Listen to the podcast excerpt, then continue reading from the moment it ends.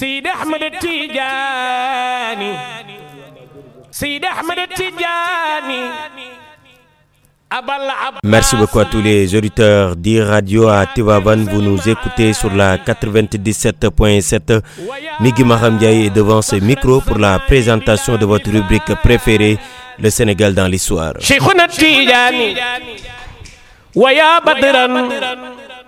Bienvenue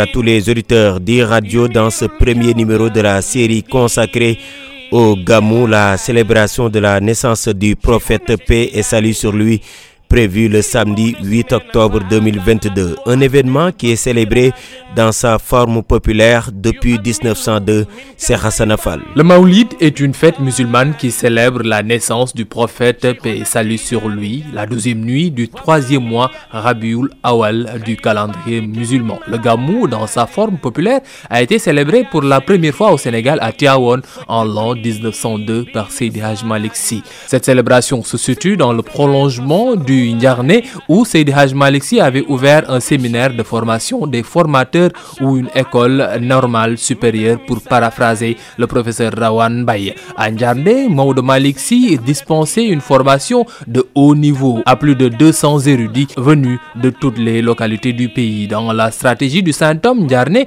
devait être le creuset où serait formée l'élite de l'élite qui pourrait l'assister dans son prosélytisme à travers tout le pays. Après leur formation, ces érudits qui, pour la plupart, étaient élevés au rang de Moukadam ont été affectés à l'intérieur du pays profond.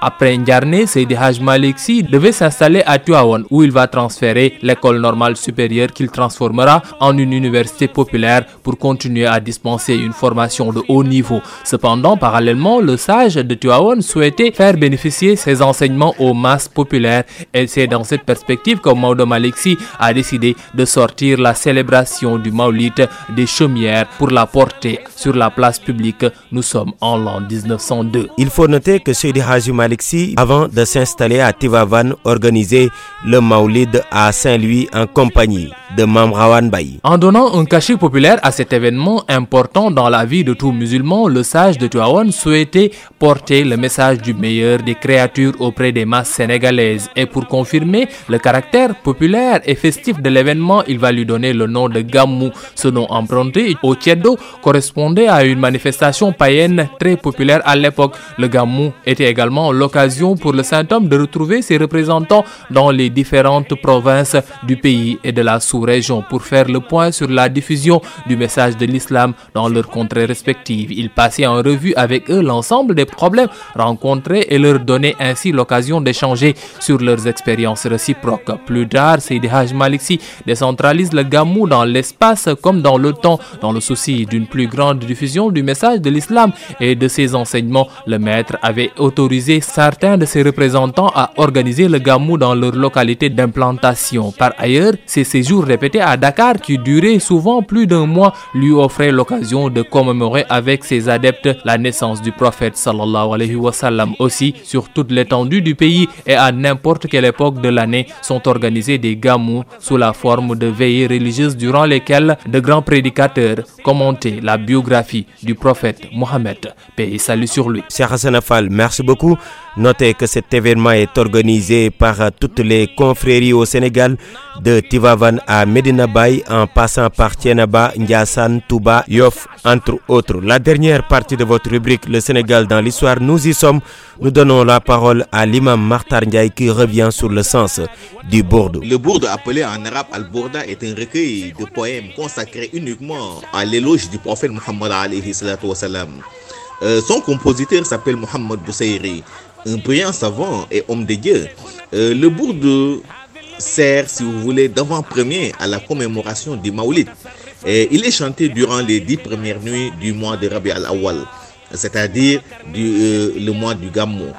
Et pour ce qui est de son historique, euh, l'a chanté ou l'a composé alors qu'il était atteint d'une hémiplégie dans l'espoir, n'est-ce pas, d'une intervention du prophète Muhammad auprès d'Allah subhanahu wa ta'ala pour sa guérison.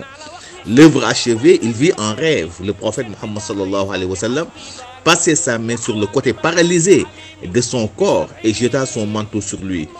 Et à son réveil, il se trouva complètement guéri de sa maladie.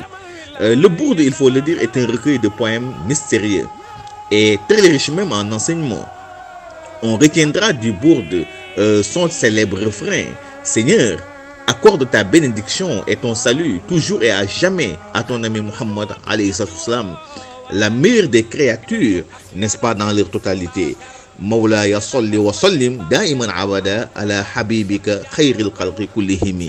Donc, euh, c'est un recueil de poèmes très riche en enseignements euh, qui est chanté, n'est-ce pas, durant les dix premières nuits, euh, n'est-ce pas, euh, du mois de Rabi al-Awwal, c'est-à-dire euh, le mois du Gamou. Cet élément met un terme à ce numéro de votre rendez-vous préféré, le Sénégal dans l'histoire. C'est le premier numéro de cette série consacrée au Gamou prévu le 8 octobre 2022. La suite demain, mais d'ici là, restez fidèles en compagnie des programmes d'e-radio, la première radiovision du Sénégal.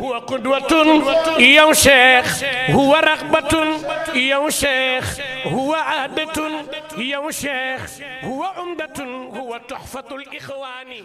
هو رحمة